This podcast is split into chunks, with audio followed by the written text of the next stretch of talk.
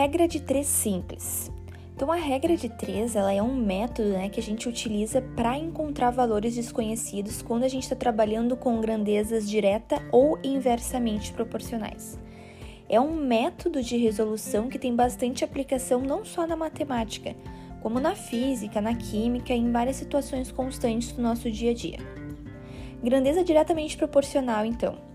À medida que uma dessas grandezas aumenta, a outra também aumenta e na mesma proporção. Então, existem várias situações no nosso cotidiano que envolvem grandezas diretamente proporcionais. Um exemplo seria a relação preço e peso na compra de uma determinada verdura.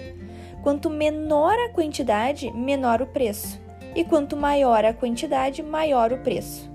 Já a grandeza inversamente proporcional, à medida que uma dessas grandezas aumenta, a outra grandeza ela diminui na mesma proporção.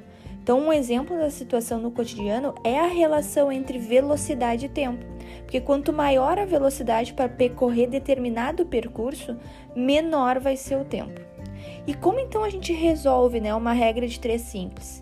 E para resolver situações utilizando a regra de três, é fundamental que exista a proporcionalidade.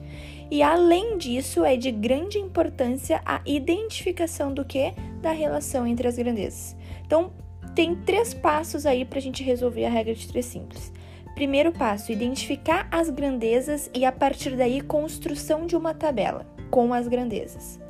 Segundo passo, analisar se as grandezas então são diretamente ou inversamente proporcionais. E o terceiro passo, aplicar o método de resolução correto para cada um dos casos e por fim resolver a equação. E como que funciona esse método de resolução, né? Quando as grandezas elas são diretamente proporcionais, basta a gente multiplicar os valores da tabela de forma cruzada. Com isso vai gerar uma equação, então a gente acaba resolvendo a equação e encontrando o valor.